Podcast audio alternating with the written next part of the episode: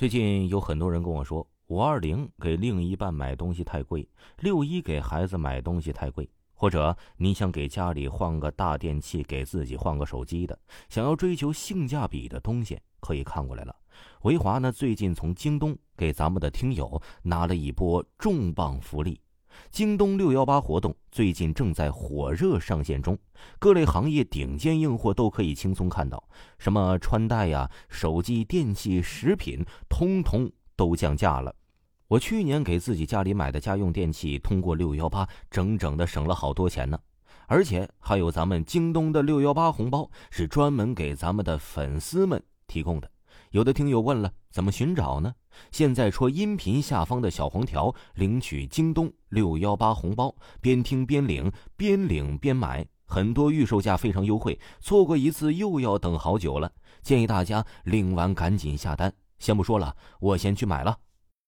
我的家在一个四周被河水环绕的小村庄，在我父亲年轻的时候，就有一个灵异的故事发生在这个村子的桥头边儿。到我稍微懂事儿的年轻父亲，在我好奇心下讲给我听，我也不知道这是不是真的，但是这故事确实是不错。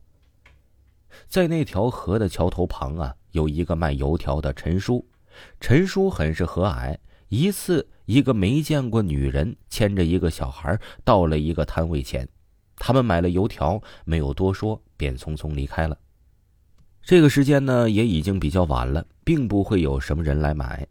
陈叔便准备收拾离开了。就在陈叔拿出钱包看了看今天卖了多少钱时，里面呢出现了一张冥币。陈叔也没有多想，就以为是哪个无赖搞的鬼。那个年代有很多这样的人，就把冥币拿出来给撕了丢掉。第二天，陈叔正常出摊儿，到了傍晚，没什么人。该做的那个时候啊，那个母女又来了，他给了陈叔钱，大叔没有放进钱包里，就放在了揉面的桌子上。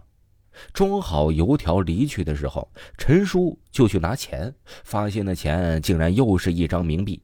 陈叔拿的时候，这明明是一张真钱呢，怎么到手里就是一张冥币了呢？陈叔很是惊讶，昨天也是这样的一张冥币。陈叔就有印象了。陈叔见那母女俩还没走远，便悄悄的就跟在了这母女俩的后面。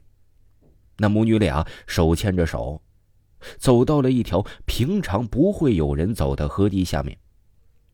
过了大概有半个小时，陈叔的心里呀也是越来越慌了。这时，那母女俩到了一个长满荒草的坟头旁，竟然突然消失不见了。陈叔说：“呀，这母女俩果然不是人。”陈叔掉头就跑，头也不回，东西都没收拾，就骑车回了家。第二天，陈叔找了一个道长，道长也没多说什么，就让陈叔找了几个屠龙的年轻人。当天正午，道长和陈叔带着几个年轻人到了那个长满荒草的坟头旁，他们挖开坟墓，发现里面是一个用木板拼装起来极其简陋的棺材。打开之后，在场的人都瞪大了眼睛，倒吸了一口凉气呀！只见里面有一大一小两个尸骨，白色的尸骨上长满了灰色的长毛，头发和指甲也好像从来都没有停止生长过一样。道长让几人把尸骨弄了出来，找了一个整天都能被太阳晒到的地方。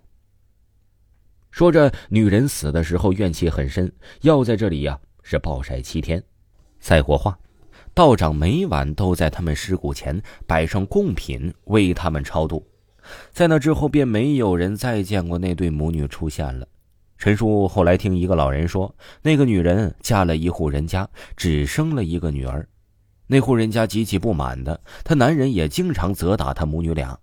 在一次喝酒后，男人失手将女儿打死了。那女人当天晚上就自杀了，之后那家人全部都离奇死亡。陈叔打那之后便再也没有卖过油条了，而那母女俩埋葬的地方还经常会有人把刚出生就夭折的孩子的尸首就丢在了那河堤下面。听众朋友，本集播讲完毕，感谢您的收听。